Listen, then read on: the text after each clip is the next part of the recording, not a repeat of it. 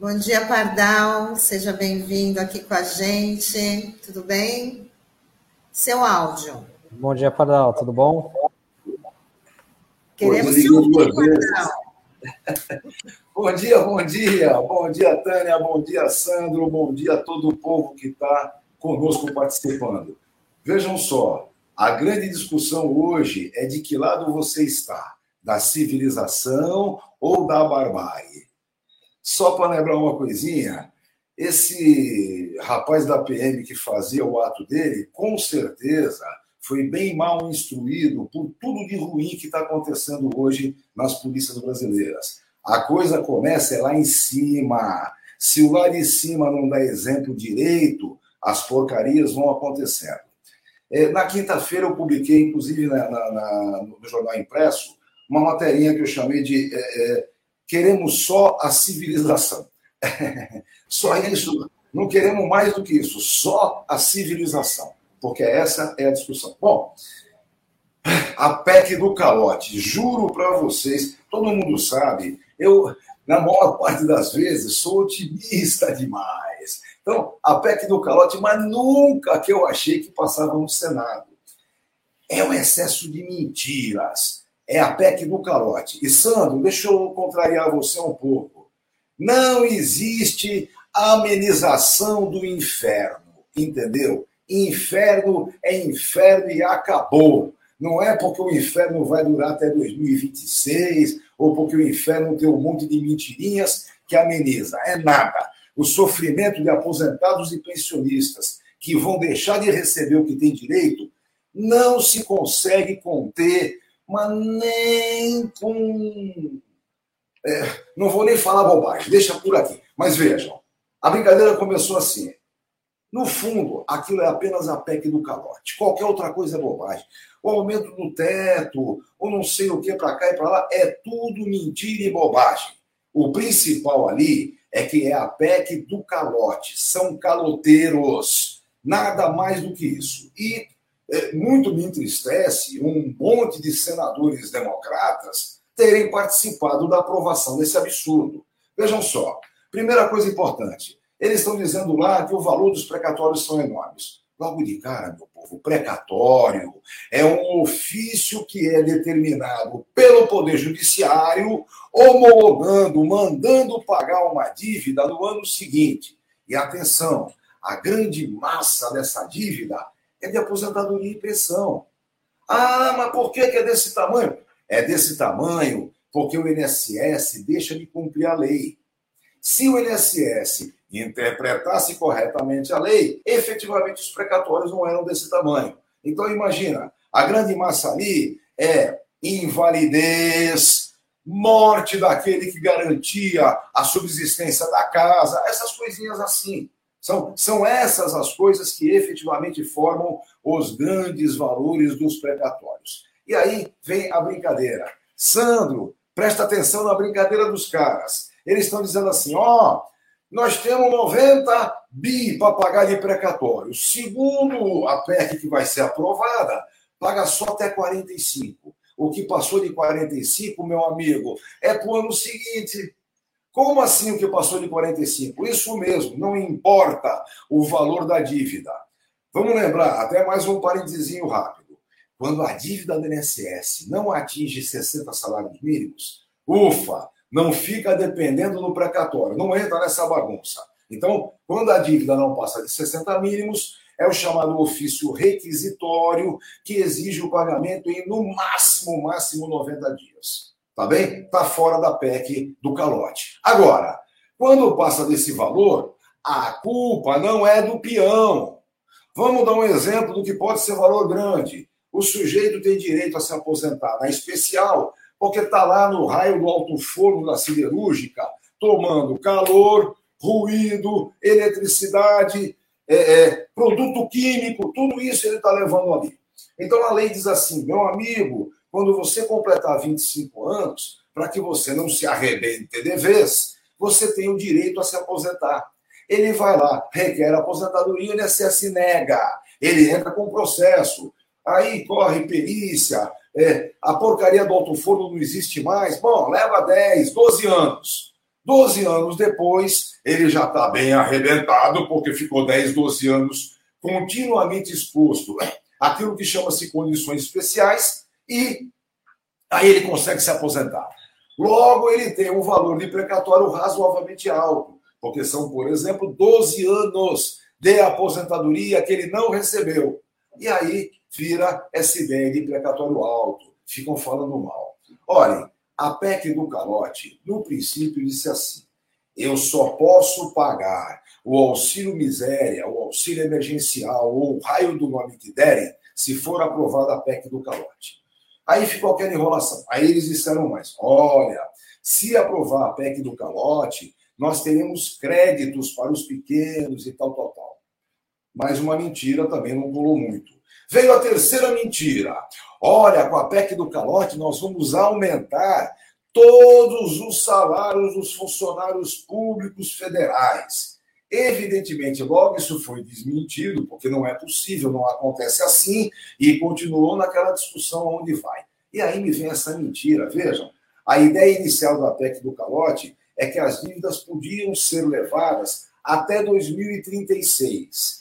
Reduziram para 2026. Opa, bacana, então eu vou rodar a dívida desse ano no ano que vem, Pode ser que nem no ano que vem pague, fica para o outro, vai arrastando, arrastando, arrastando, para quando chegar em 2026, ter um valor desse tamanho na dívida, e aí eles vão começar a discutir como é que pagam. Alguém aqui acha que isso é diferente? Por um acaso, algum parlamentar desse Brasil, por menor que seja qualquer conhecimento técnico, é imbecil suficiente para achar que isso é verdade? Olha, só para vocês terem mais ou menos uma ideia do que está acontecendo na chamada tecnocracia planaltina. Meu mestre Aníbal Fernandes, saudoso Aníbal Fernandes, sempre dizia: a tecnocracia planaltina gruda naqueles palácios e não larga qualquer que seja o governante. Pois bem, a mesma tecnocracia planaltina que inventou o fator previdenciário, lembram? Aquela formuleta que tem como divisor a expectativa de vida, Cresce a expectativa, reduz, arrebenta o fator previdência. Agora não cresceu a expectativa de sobrevida por causa da pandemia. Pois bem, a mesma figura que inventou o fator previdenciário fez um cálculo de qual seria o lucro do INSS com a pandemia. Quando começou a matar de 2 mil para cima por dia, eles apresentaram um cálculo entre eles, depois disseram que era mentira, mas a gente sabe que é verdade, dizendo qual seria o lucro do INSS com um monte de mortes, um monte de mortes de aposentados e pensionistas? Sabe como é? A alta para o céu ou para o inferno, sabe lá?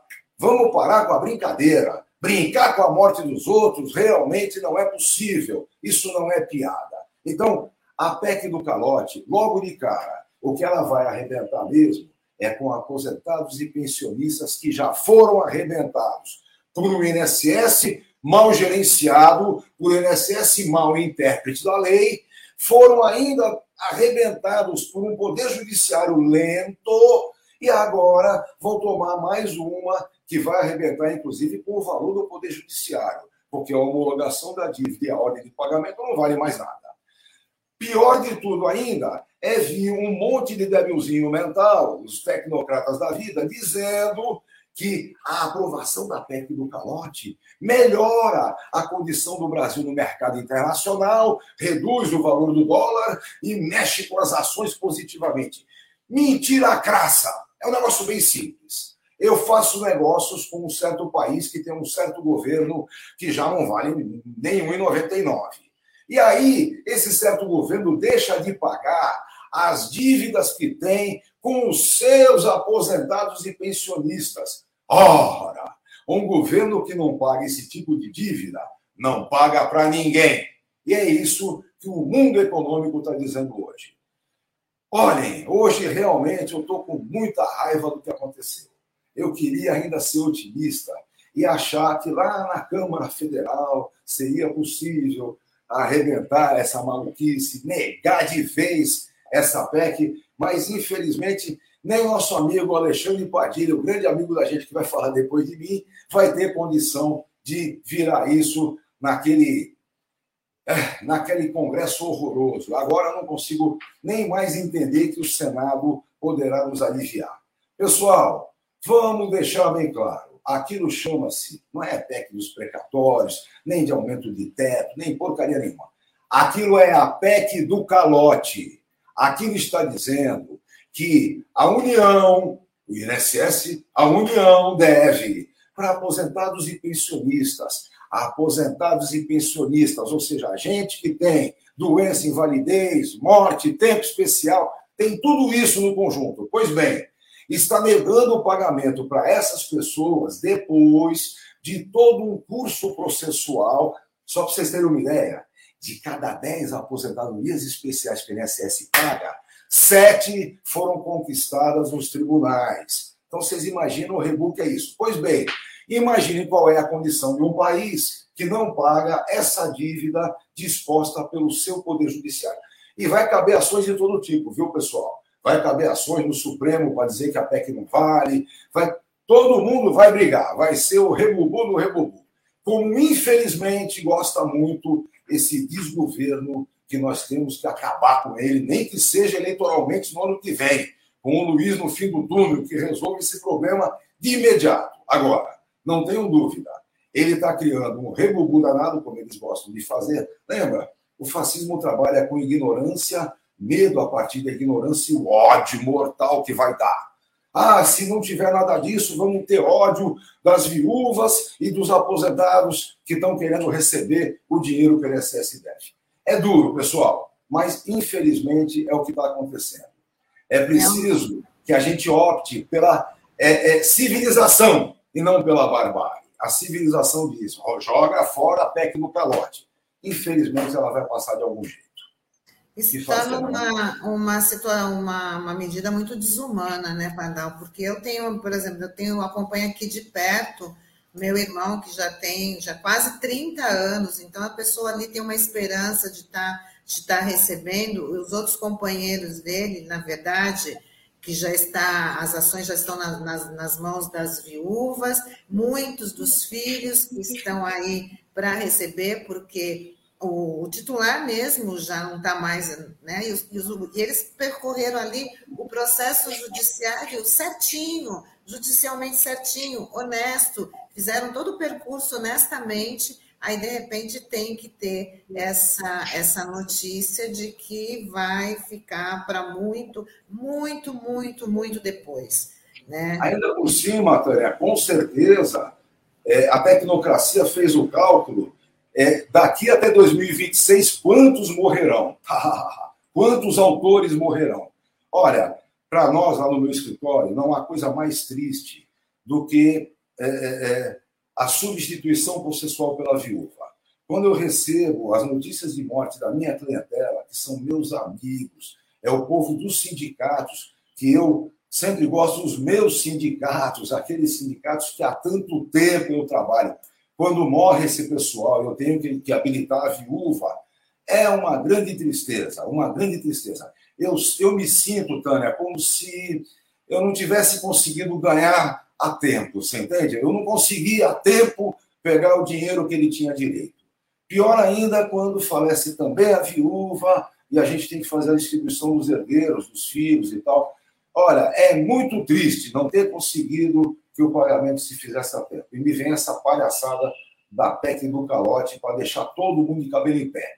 Vejam, não é pelo valor, qualquer precatório, qualquer um que, que tem para receber do INSS acima de 60 mínimos, que está esperando para o ano que vem, pode cair nesta sacanagem, porque é, aquela, é, é o jeito mais fácil é, é, de fazer uma sacanagem com os outros. Né? Assim, ó, até X eu pago pela ordem, obedecendo os precatórios. Depois fica para o ano que vem. No ano que vem não vai caber, fica para o outro. Qual é o problema? Até 2026 Aí depois a gente pensa como é que resolve. Pelo amor de Deus, é, é vergonhoso. Vergonhoso. Vamos lá, né? O Panal, e Diga. esse cálculo, só para a gente aí já poder fechar, por exemplo, vai até 2026. Aí esse cálculo ele, ele tem esse retroativo, ele tem os juros, porque de repente as pessoas podem se iludir também, né? Falar assim, ah, vou ter tipo uma poupança, né? Que não dá mais tempo, né? Olha, funciona assim. Veja bem, é, quando nós temos o valor que já vai para o chamado precatório, é o encerramento da execução, da segunda parte do processo. Eu encerro a execução assim, ó. Eu ganhei a aposentadoria especial dele. Levou 12 anos. Quando chegou no momento em que ela foi implantada, ufa, pelo menos ele já está aposentado, já não precisa mais ficar no alto forno. Ele já está aposentado e o valor que ele tem de passado para receber, como passou de 60 mínimos, foi para o precatório. A correção monetária, ah, a correção monetária Dá para discutir imposição de juros? Até dá, mas vamos pensar bem sério, meu querido. Você tem uma dívida, por exemplo, para pagar, e você tem o valor certo daquela dívida. Imagina o que vai acontecer se você pegar esse valor e botar na poupança e dizer para a dívida: dívida, vai crescendo aí no juro e correção, que com a minha poupança eu vou pagar depois. Sabem bem o que vai acontecer, não é? Em um ano, a sua poupança não vai pagar metade do que cresceu o raio da dívida. Ou seja, não tem nada, não tem nenhum valor que você possa efetivamente é, é, colocar é, aplicando que seja maior do que o crescimento de uma dívida. Então, não tem aplicação que dê certo. E essa porcaria aí é uma aplicação pior do que a poupança. Porque eles só dão a correção monetária, que é mal e porcamente, vocês sabem disso, não é?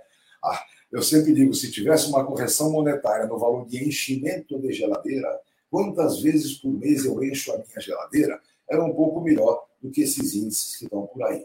Mas é isso, tá? Quem vai ter que esperar, infelizmente, mesmo com a correção e tudo mais, mesmo brigando pelo juro depois, perde dinheiro, evidente. Nós vamos ter que é, brigar para que isso não aconteça. Vai ter muitas ações, é, inclusive ações civis públicas, vai ter ações de todo tipo brigando é, pela não validade da PEC no calote.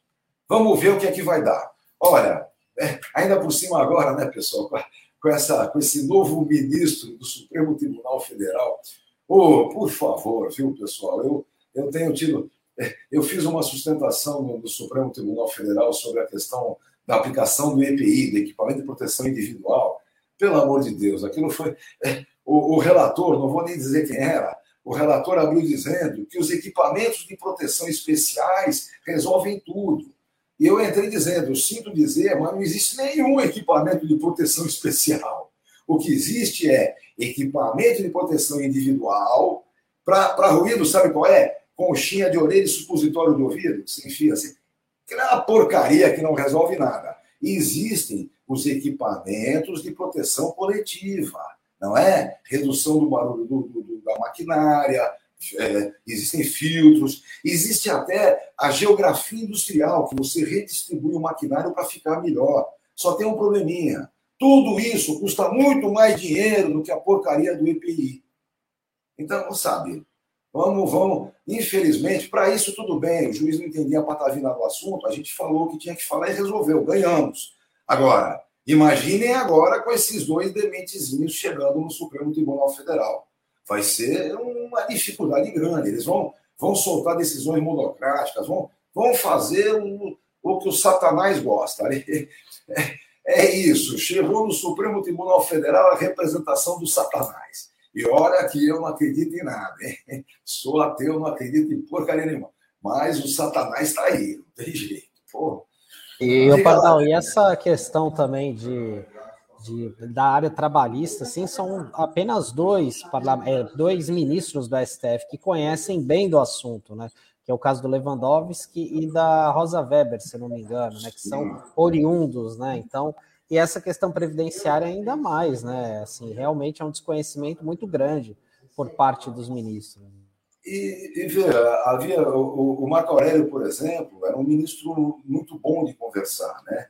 Ele tinha uma ascendência grande sobre todos. Então, é, quando começa a votação, começa tudo errado, você já fica desesperado. Aí ele vinha lá dizia, não, fulano vai pedir vistas, aí a gente vai discutir com mais profundidade. Então, havia, é, eu diria, uma relação mais humana, inclusive com os advogados. As coisas começam a ficar mais difíceis, não é? é vamos ver, vamos ver. Eu, é, é aquela velha história. É, nós temos no, no, no, parlamento uma situação muito, muito difícil, que quem sabe ano que vem se consiga dar uma razoável melhorada.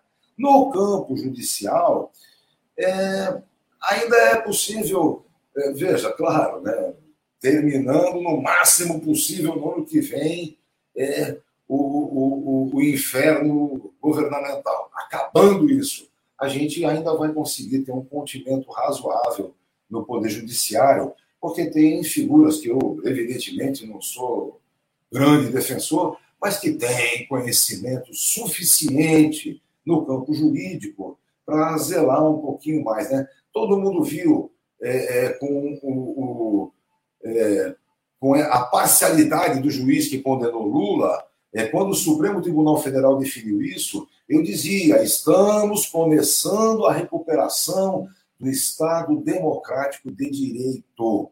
O Estado democrático de direito exige um monte de coisa. Além de Lula fora da prisão, evidentemente, além do encerramento desses processos vergonhosos, exige também direito social, não é?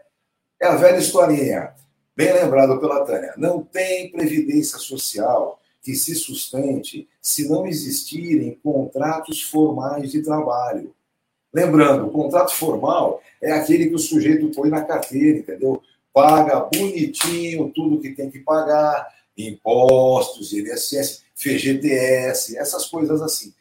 Mesmo quando você tem, por exemplo, um contrato de prestação de serviço, você é um autônomo, mesmo assim, existe contribuição previdenciária, 20% do contratante e mais 11% do contratado. Então, contratos formais de trabalho são efetivamente a sustentação de qualquer seguro social do mundo. E é isso que o Brasil precisa. Né? Eu estava dizendo, é, se o Brasil hoje honrasse a sua relação efetiva com a ciência, é, a gente seria hoje o, o baluarte do, do, combate à pandemia, no mínimo na América Latina. Mas é isso, né, pessoal? Muito bem, Pardal, muito obrigada por mais uma explicação, que realmente essa situação é muito lamentável, porque eu vivo ela aqui dentro de casa, acompanho aí toda a saga do meu irmão e acompanho quem né, quem está com ele, as viúvas, os filhos, então realmente essa é questão muito... do chamado empreendedorismo. Pelo amor de Deus, vamos desmascarar isso. Não tem empreendedor, é aquele sujeito que constitui sua empresa, contrata a molecadinha que precisa, registra na carteira, paga imposto, essas coisinhas assim. O resto é conta proprismo, trabalha por conta própria, se vira, pelo amor de Deus. Vai vender coxinha na porta do metrô. Por favor, não é? Por favor, isso não é empreendedorismo, isso é a tentativa de não morrer de fome. Taninha, o que, que nós podemos fazer numa condição dessa, não é? É preciso que a gente consiga, no máximo no ano que vem, virar isso. E lembrem-se, tudo que está acontecendo vai custar muito caro. Não vai custar barato, não. É preciso que no Congresso se consiga desmascarar esse povo mais vil, todos eles, inclusive. Eu estou dizendo, quem votou pela PEC do calote é, vai ser difícil conquistar meu voto. Vai, vai ter que ter muito arrependimento. E é a mesma coisa em outras coisas mais que vão acontecendo, como no campo trabalhista, né, Tânia? É, sabe, aquele contrato intermitente é, é brincadeira, né? Sandro, tu fica em casa. Quando eu precisar, eu te telefono. Mas me garanta, senão já viu, né? Ah, aquilo que tu fizer, eu te pago. O que tu não fizer, deixa para lá. E se não for um salário mínimo, não tem problema. O INSS vai contar um mês quando você conseguir somar o salário mínimo. E fique em casa à disposição também, né? Claro, eu, quando o patrão chamar, você tem que estar tá disposto. Parece um pouquinho para a escravidão? É, não é a escravidão mais benéfica. Eu não bato, não é? Não põe o pendurado, ora, já é alguma coisa. tá difícil, viu, Daninha? Tá difícil. tá bom, Pardal, muito obrigada. Desejo aí para você uma ótima semana, tá? Põe da gente. Tudo de bom. Obrigada, Pardal. Até semana que vem. Valeu, valeu. Tchau, tchau. Tchau, tchau, tchau. Pardal. Até. Até.